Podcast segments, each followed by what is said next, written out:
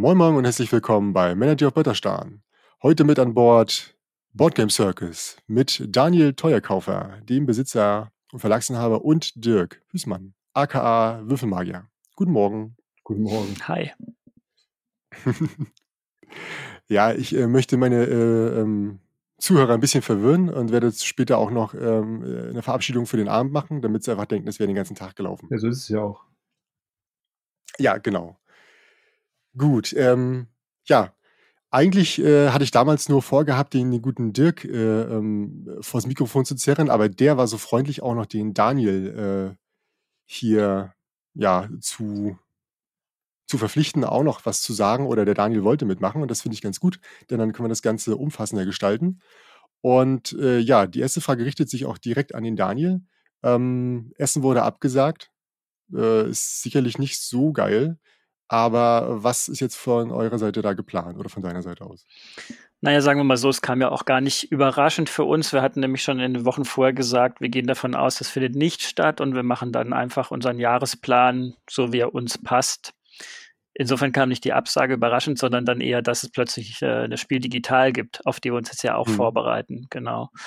Nee, ist nicht so geil, aber ich bin sehr neugierig, was da ähm, passieren kann jetzt. Ich meine, wir fahren seit einiger Zeit auch selbst zum Beispiel virtuelle Spieleabende auf Tabletop Simulator und Tabletopia, äh, gehen über Discord in die Community und machen Live-Chats und solche Geschichten. Und ich denke, jetzt haben wir halt mit einer Spiel digital alle, also alle, die daran teilnehmen, der Verlag, aber auch eben der Veranstalter, die Möglichkeit, ähm, ja, was Neues zu schaffen, was dann auch langfristig Bestand haben kann, als, sag ich mal, zweite Instanz sozusagen im Netz mhm. global. Okay, ähm, das heißt, es gibt noch nichts Konkretes, sondern ihr versucht euch jetzt erstmal mit dem, mit, mit diesem digitalen ähm, ja, anzufreunden oder habt ihr da schon eine Idee, ihr werdet eine eigene Seite erstellen oder äh, wie jetzt Feuerland vielleicht schon direkt sagen, zu dem Zeitpunkt werden wir äh, günstigere Angebote äh, bieten und verkaufen? Ja, gut, da hatte ich jetzt vielleicht das falsch verstanden. Erstmal, wie, wie ich das finde oder was das mit uns macht. Mhm. Also wir sitzen natürlich da und überlegen uns, was genau jetzt ein Angebot zu nennen, fände ich irgendwie Quatsch, weil wir alle noch gar nicht wissen, was uns dann der März Verlag anbietet. Ja. Sicherlich jetzt auch nicht sinnvoll, wenn jeder die eigene Webseite dahingehend ausbaut, dort online während der Messe verkaufen zu können, etc., etc., weil es wurde ja schon über Twitter, äh, jedenfalls in kleinen Kommentaren, noch nicht offiziell mitgeteilt, dass es auch für das Kaufen oder Verkaufen eventuell eine Lösung geben wird. Und insofern mhm. Halte ich es mal für sinnvoller, jetzt in so einer Art Sprintposition auszuharren und zu warten, was da kommt, als schon loszurennen und nachher in die falsche Richtung gerannt zu sein. Unabhängig aber, wie gesagt, von der Messe machen wir ja auch sowieso für unsere eigene Community Dinge digital. Die werden, ob es nun äh, eine Spieldigital-Messe dann mit äh, virtuellen Spielen gibt oder nicht, bei uns auf jeden Fall laufen. Das heißt, wir bieten in Zukunft sowieso virtuelle Spieleabende an, die monatlich stattfinden bei uns, bei denen man dann eben auf, wie gesagt, Tabletop Simulator und Tabletopia unsere Neuheiten, aber auch einige der älteren Spiele einfach mit uns spielen kann. Da wird es Matches geben, da wird es dann auch äh, Preise geben. Das heißt, man spielt dann auch mehrmals gegen andere in dem Spiel immer wieder und man kann dabei eine Art Credits sammeln, um dann eben äh, diese Matches auf lange Sicht dann auch zu gewinnen. Also solche Sachen sind in Planung die machen wir jetzt erstmal vor allem nur mit den Empfängerinnen und Empfängern des Newsletters, also unserer Closed Beta Gruppe sozusagen, und werden die dann eben rechtzeitig im Herbst auch öffnen, diese Geschichten. Die Situation ist ja nun gerade irgendwie auch ungünstig, auch was die Produktion angeht. Ähm, habt ihr ja quasi jetzt einen, einen Aufnahmestopp für neue Spiele oder lokalisiert ihr oder entwickelt ihr trotzdem weiter? Oder könnt ihr das überhaupt? Danke, ja, wir sind mitten im Entwickeln auf jeden Fall. Ähm, wir haben sowieso etliche Spiele schon, die in der Reihe stehen und bis 2021 die verschiedenen typischen Release-Zeitpunkte einmal im Frühjahr, einmal im Herbst dann halt füllen werden. Und es kommen auch laufend neue Spiele rein. Und ich bemerke jetzt äh, weder in dem Verlagssektor noch in dem Übersetzungssektor, wir übersetzen ja auch sehr, sehr viele Brettspiele für andere Verlage bei Boardgame Circus, hm. dass da irgendwie eine, eine Zurückhaltung eingesetzt hätte. Im Gegenteil. Also im April, Mai, Juni ist eben immer die Hochphase auch, in der dann alle noch ganz schnell in die Produktion müssen, um rechtzeitig im Oktober die Spiele zu haben. Und genau das passiert gerade. Das passiert bei uns und das passiert auch bei allen anderen, mit denen wir zusammenarbeiten. Das heißt, die Produktion steht gar nicht still. Das heißt, in China geht trotzdem noch was. Naja, China ist ja schon wieder in die Produktion gegangen äh, Anfang März. ja. Anfang, Mitte März, wenn ich mich nicht irre. Das war so, dass zum Beispiel unser äh, Spiel Q-Birds, das war ja ziemlich erfolgreich, nach der letztjährigen Messe relativ schnell ausverkauft war, nämlich innerhalb von drei Monaten war die erste Auflage weg.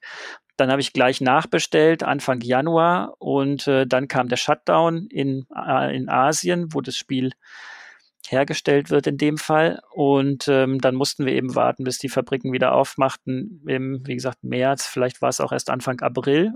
Und äh, das Spiel ist jetzt unterwegs. Alle Spiele, die danach kommen, können dort, glaube ich, wieder relativ normal hergestellt werden. Genau. Und unsere Spiele lassen wir jetzt sowieso nur noch hier in Deutschland herstellen.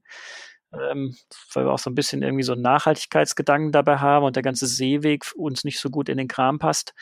Das heißt, ähm, da haben wir jetzt auch kein Problem, weil die Fabriken hier nie runtergefahren waren. Die sind aber jetzt gerade auf Hochkonjunktur, äh, wegen dessen, was ich gerade sagte, dass alle bis Oktober noch ihr Spiel haben wollen. Das heißt, die alarmieren jetzt schon mal per E-Mail. Schickt uns unsere Daten mal bald, es wird hier echt gerade ziemlich voll und so. Genau. Du hast, äh, wie du schon erwähnt hast, relativ ja viel lokalisiert, vor allem am Anfang. Ähm, nun hast du dir auch mit Dirk noch einen Redakteur an, an den, äh, den Verlag geholt. Äh, wofür möchte dann Boardgame Circus jetzt eigentlich ähm, in Zukunft stehen? Also wird die Lokalisierung weiterlaufen? Ich vermute mal. Aber wie stark wird halt äh, die Eigenentwicklung äh, da eine Rolle spielen? da musst du ja auch unterscheiden zwischen äh, Lokalisierung und Lokalisierung. Es gibt bei Boardgame Circus schon immer die Lokalisierung, die wir für andere Verlage machen, ne? also wie für Pegasus, mhm. Yellow, Portal Games und so weiter und so fort. Und das ist ähm, seit 2015, da hat es ja angefangen, erstmal mit den Dienstleistungen, ein sehr, sehr starker Zweig bei uns, der, der im Prinzip täglich wächst, genauso wie auch der Verlag täglich wächst. Und im Verlag selbst werden wir immer eine gesunde Mischung aus schönen lokalisierten Titeln, die wir halt irgendwo gesehen haben und unbedingt machen wollen und äh, eigenen Titeln, die wir rausgesucht haben und, sag ich mal, in Gänze vom Thema übers Artwork bis hin zur Entwicklung des Spiels selber machen wollen. Oder um das jetzt ein bisschen weniger äh, mystisch klingen zu lassen und in konkreten Zahlen ist es so, dass wir gerade mindestens drei, ich glaube sogar plus zwei kleine, also wir haben fünf eigene Entwicklungen bis Ende äh, 2021 und momentan zwei Lizenztitel. Genau, also das heißt, da ist schon starker Fokus auf eigenen Titeln. Das macht uns auch richtig Bock. Das glaube ich. Wo nochmal zur Lokalisierung, äh, die auch bei euch rauskommen. Ähm, muss dir das oder muss euch das Spiel persönlich Spaß machen, damit es, damit es lokalisiert wird? Also geht ihr da selbst los und sucht danach nee, oder, nee, nee, oder, oder kommen die Leute auf euch zu und ihr sagt dann immer so, nee, die nehmen wir nicht. Wir nehmen, nur, wir ja. nehmen auch äh, super ätzende Spiele, die wir total doof finden, logisch. So, wollen wir mal ganz ehrlich sein, Dirk? Es gibt natürlich immer mal wieder die äh, Diskussion im Team, wo wir, wo wir sagen, oder wo die Frage aufkommt, ähm, wir müssten doch eigentlich auch mal ein Spiel machen, einfach weil es sich gut verkauft. Und ich drehe mich dann jedes Mal und sage, nee, das machen wir nicht. Ja, also die Frage kann ich jetzt ganz ehrlich so beantworten. Die Spiele, die bis jetzt bei uns rausgekommen sind, das sind alles Spiele, die ich mir auch von einem anderen Verlag gekauft hätte und die mir jetzt, ich war ja am Anfang mhm. auch alleine, ähm, richtig viel Spaß gemacht haben. Damit ein Spiel jetzt heutzutage rauskommt, gehören ein paar mehr Meinungen als nur meine dazu. Und da haben wir äh, feste Testgruppen. Einmal gehört dem natürlich sowieso der Dirk an, der dann wiederum seine Tester hat. Ich habe auch eine feste Testrunde hier bei mir in Freiburg. Und da merke ich ja sofort, wie, wie ein Spiel ankommt. Also die gaukeln mir ja nichts vor, sondern die sind natürlich ehrlich und ähm, wenn ich merke, die haben auch dieses Gefühl, welches sich bei mir meistens eher so in der Bauchgegend auftut. Ich bin ja kein Kopfmensch und das, das ist richtig gut, dann passt's, genau. Und das heißt aber auch, dass das letztlich ein Kriterium ist, ja. Also Spiele, die bei uns rauskommen, sind immer Spiele, die mir gut gefallen und die ich ähm, mache, weil ich sie wirklich machen möchte und nicht, weil ich denke, es wäre mhm. wirtschaftlich sinnvoll. Und dann gehst du auch bewusst auf die Verlage zu und äh, möchtest dann von denen das ranholen. Ja, klar, auf jeden Fall. Also ich ähm, gehe jedes Mal vor der Messe hin und äh, durchstöber da die ganze Liste auf Boardgame Geek oder einem der anderen Tools, guck mir ohne Witz jedes von den 1500 Spielen an. Das geht bei mir vor allem halt, wie gesagt, übers, über den Bauch, übers Herz, über die Augen, übers Artwork. Ähm, wenn ich dann sehe, wow, das ist aber mal irgendwie ein besonderes Artwork und äh, das sind tolle Mechanismen, die mir gefallen, dann ist die Chance schon gut, dass ich da auf jeden Fall vorbeilaufe auch oder einen Termin mache, ja. Und mhm. äh, so werden die Spieler ausgesucht.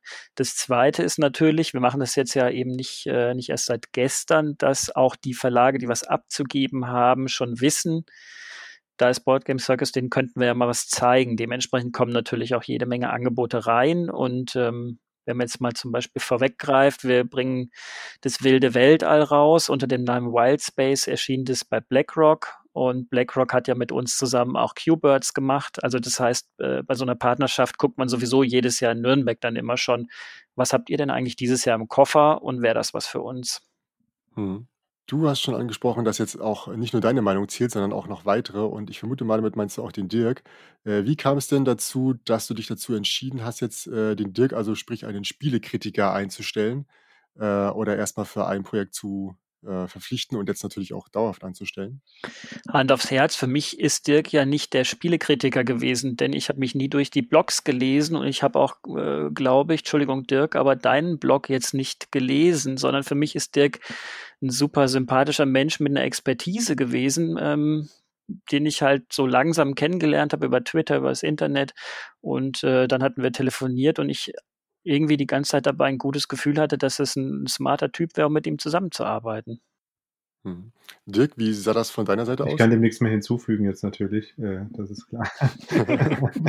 nee, ähm, ich kannte Boardgame Circus tatsächlich auch über, ich glaube, damals Heldentaufe zuerst. Ich meine, das war so das erste Spiel, mhm. wo ich auf Boardgame Circus aufmerksam geworden bin.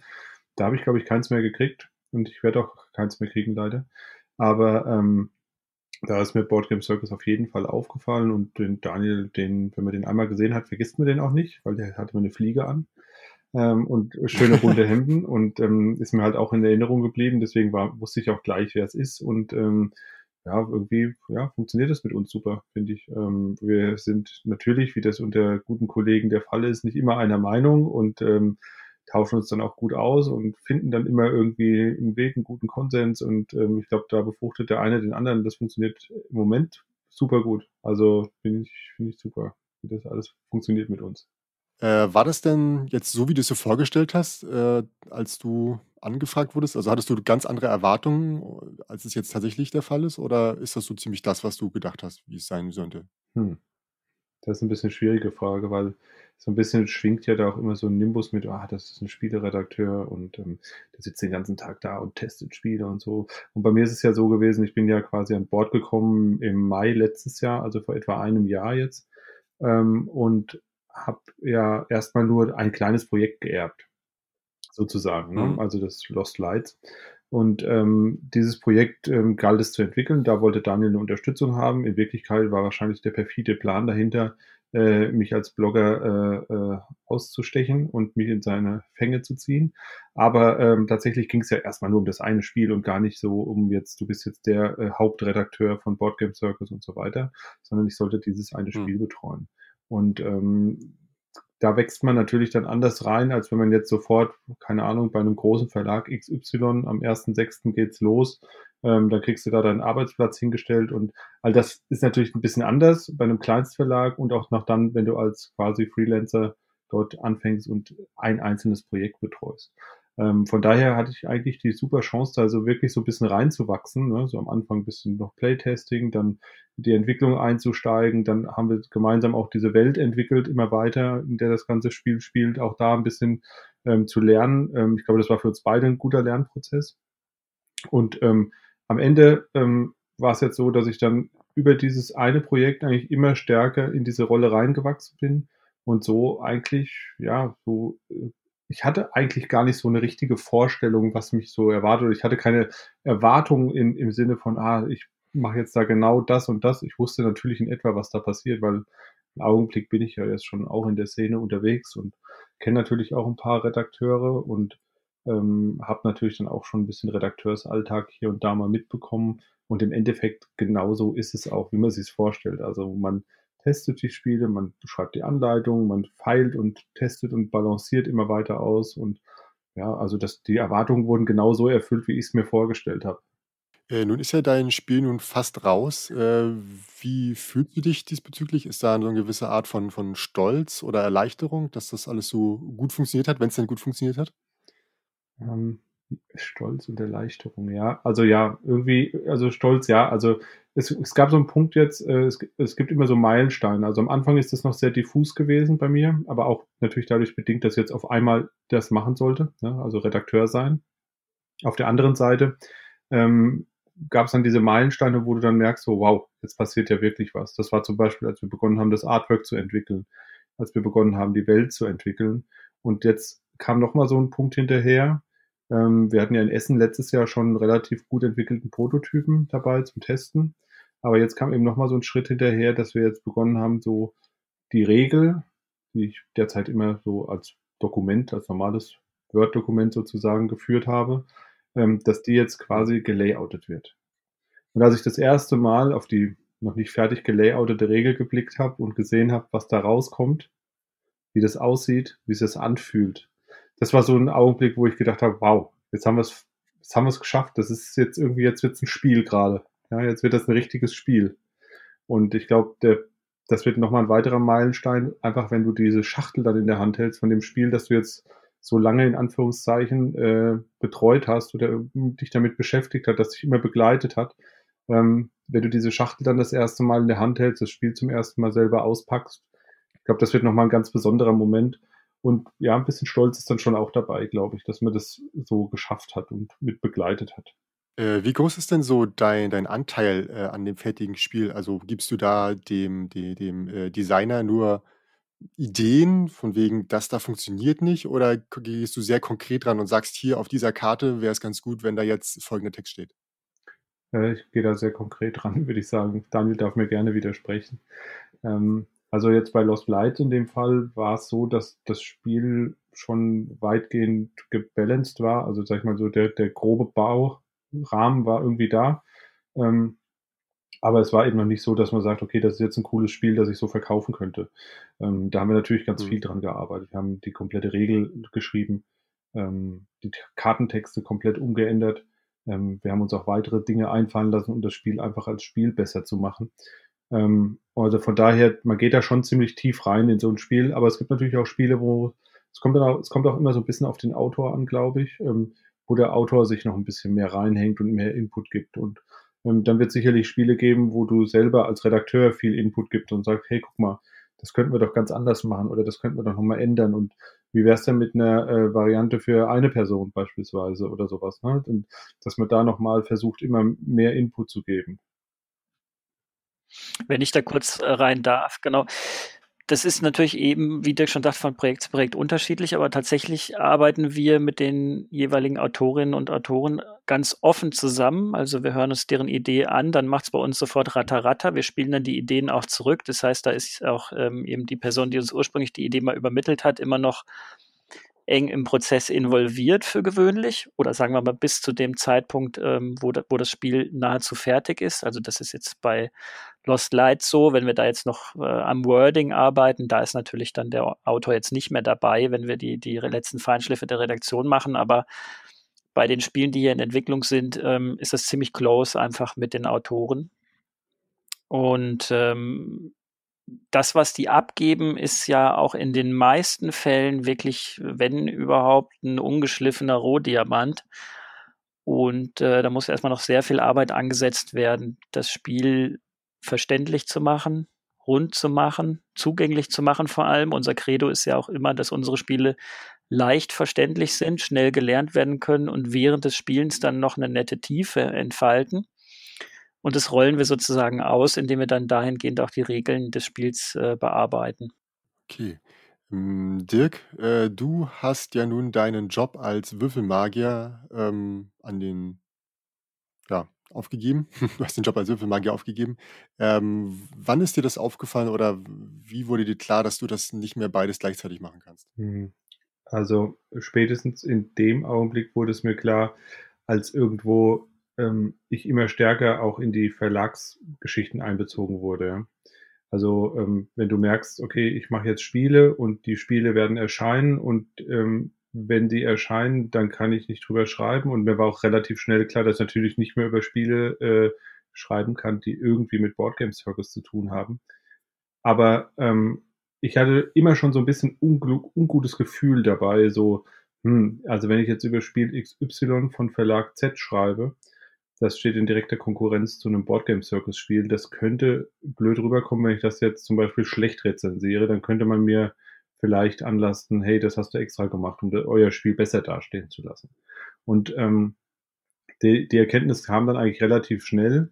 In dem Augenblick, wo ich, sag ich mal, als Freelancer für ein bestimmtes Projekt eingestellt war sozusagen oder beschäftigt war, ähm, konnte man das noch irgendwo rechtfertigen. Aber ab dem Zeitpunkt, als Daniel und ich dann immer mehr ähm, gemerkt haben, okay, ähm, da, da wird jetzt mehr draus, wir wollen eigentlich gerne mehr zusammenarbeiten und Daniel möchte auch gerne mehr mit mir zusammenarbeiten. Das war natürlich eine wichtige Voraussetzung.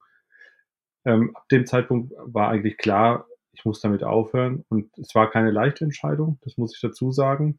Ähm, die ist mir echt schwer gefallen, weil ich ja schon ja über diese Würfelmagier, über den Würfelmagier-Blog und den YouTube-Kanal, über die Sachen, die ich mit Julia gemacht habe und Stefan ähm, bei unserem Frisch vom Tisch-Format, ähm, da, da hat, das hat schon viel äh, für mich bedeutet alles.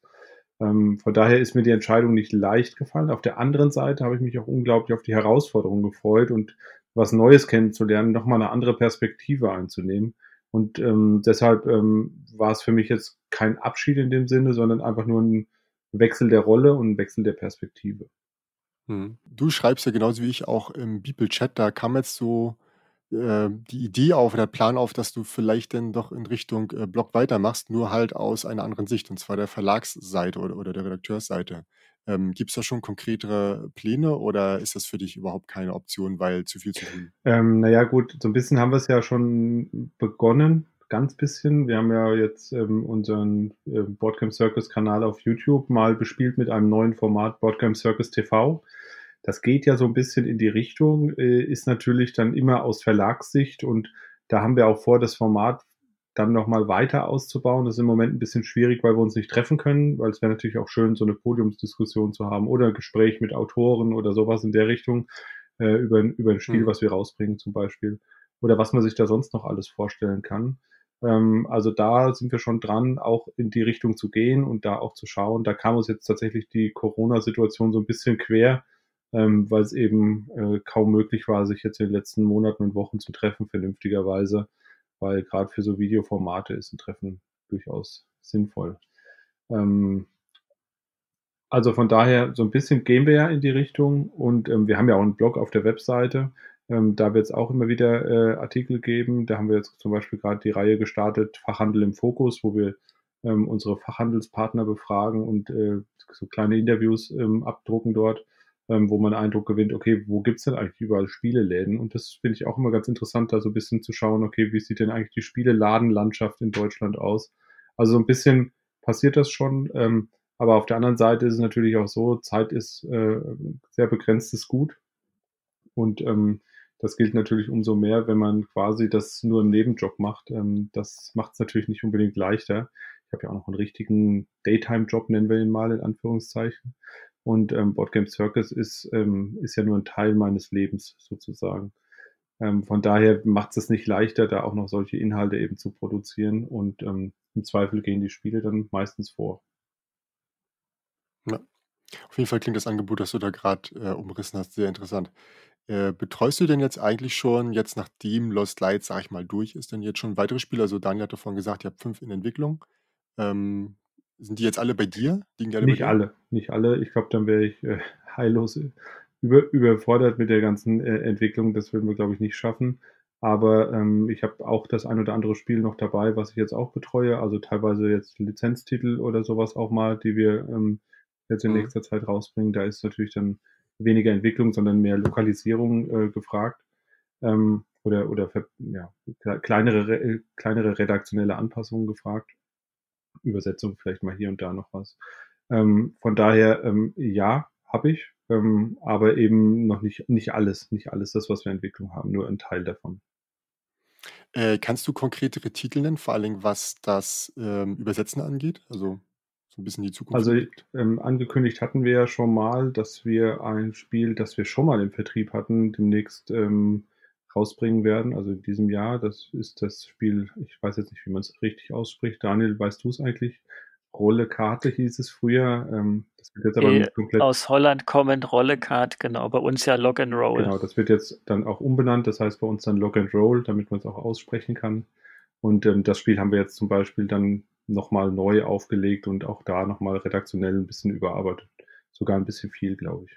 Wir haben ganz schön viel dran gemacht. Nochmal an der Regel auch vor allem. Was haben wir noch?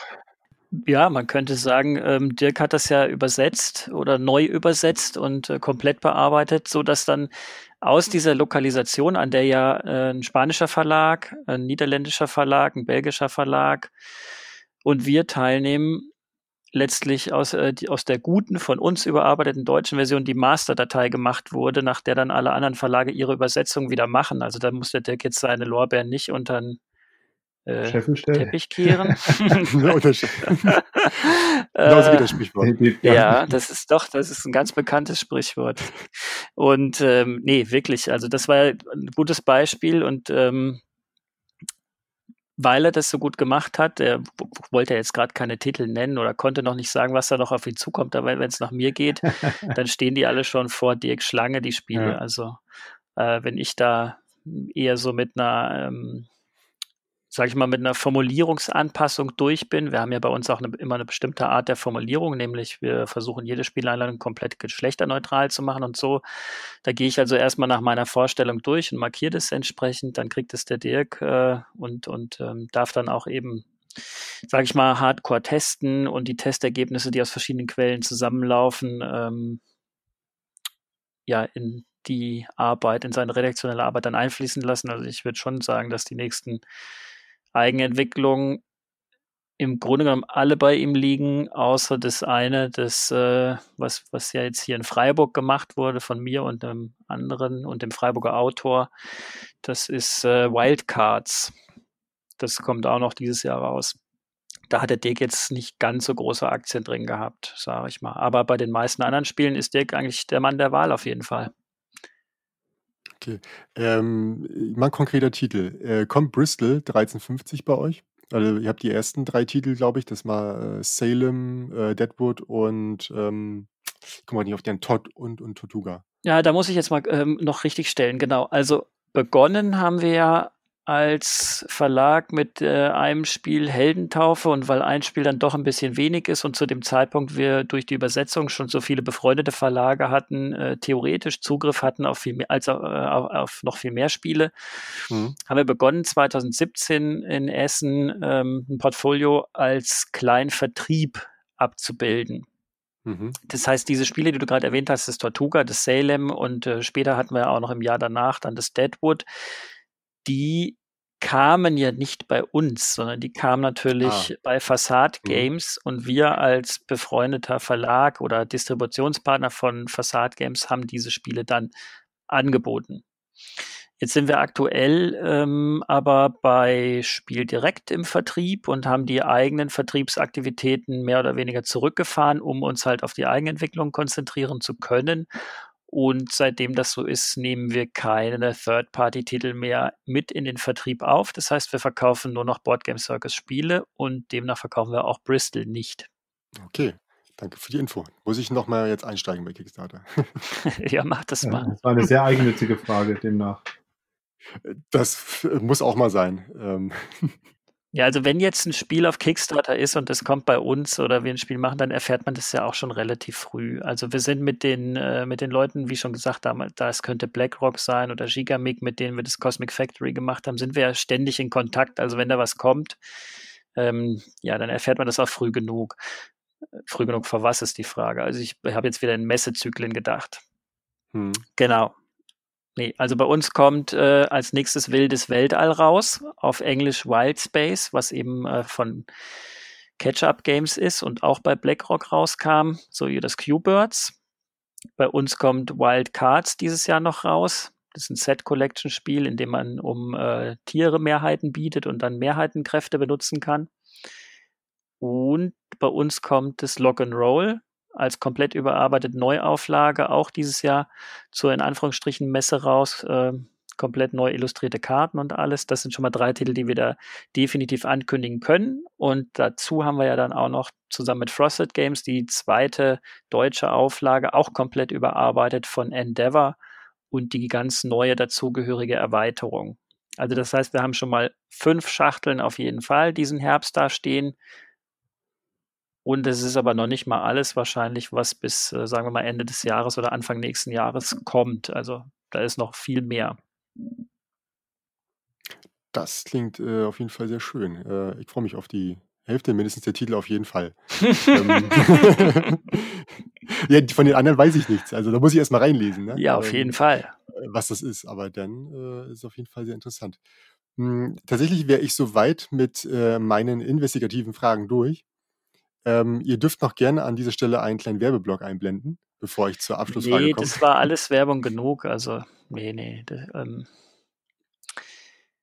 ich weiß nicht, was, vielleicht ist es ganz interessant, wenn wir noch was darüber erzählen, was so die Timeline auch von solchen Sachen angeht, ne? Weil du hast ja mal gefragt, Ja, oder wir sind ja irgendwie drauf gekommen, dass wir von der äh, Messe gesprochen haben und dass Dirk auch sagte, dass das, das schon ein Spiel unheimlich viel Arbeit ist und ähm, vielleicht ist es ja auch interessant für die Zuhörenden, einfach Mhm. mal zu hören, also was für Prozesse das sind. Ich habe ja vorhin gesagt, in Nürnberg sehen wir zum ersten Mal im Prinzip, welche Titel da neu kommen. Das heißt, wir sprechen davon Ende Januar, Anfang Februar findet es ja immer statt.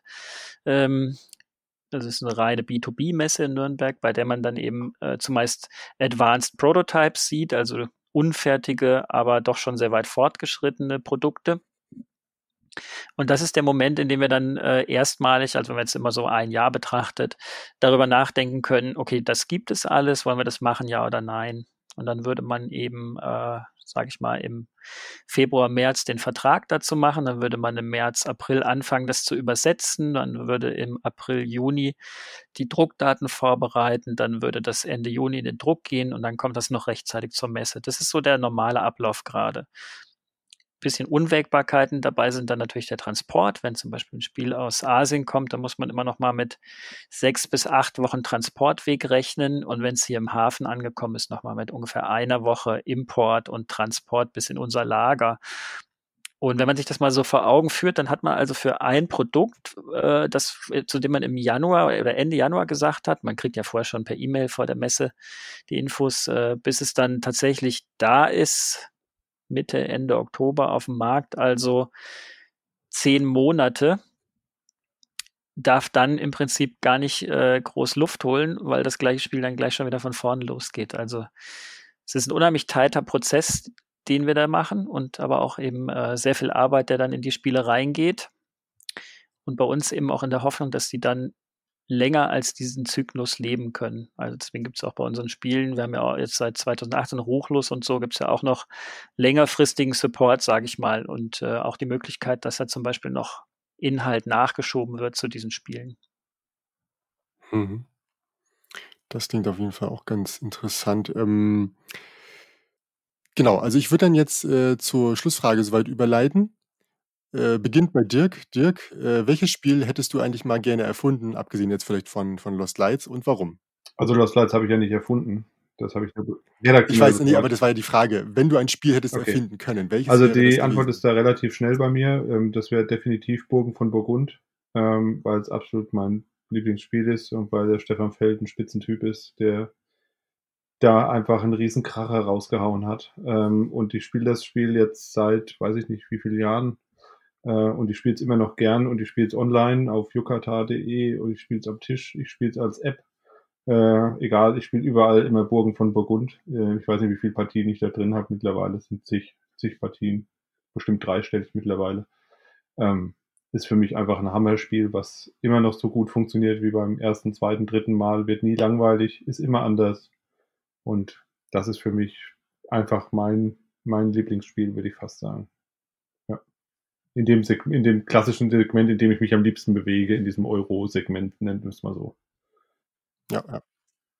Theoretisch könnte ich natürlich, the- theoretisch könnte man natürlich jetzt für jeden, äh, für jede Spielkategorie sein Lieblingsspiel definieren. Ne? Ist natürlich was anderes, ob man jetzt über Kartenspiele redet oder über so. Aber übergreifend, übergreifend ist es das. Hm. Gut. Daniel, Ich mach, Frage? Ja, ich mache da gar nicht so einen Unterschied wie Dirk. Also Kategorien gibt es auch nicht. Wenn du mich nachts am Tee ziehst und fragst, welches Spiel würdest du immer rausbringen oder welches Spiel hättest du gerne selbst erfunden, dann wäre das für mich Jaipur. Das ist für mich mein Mhm. All-Time-Favorite, neben übrigens Coloretto, aber das weiß ja auch jeder, der mir folgt. Und äh, ich finde es einfach so mega geschmeidig, gerade jetzt ja auch für zwei Personen, weil ich oft zu zweit spiele, ähm, wie man eben abwägt, was man nimmt, was man der andere Person lässt, ohne dass man der anderen Person jetzt, sag ich mal, direkt wehtut. Also es ist kein sehr böses Spiel. Ähm, Man bringt sich dabei weiter vorn, nach vorne.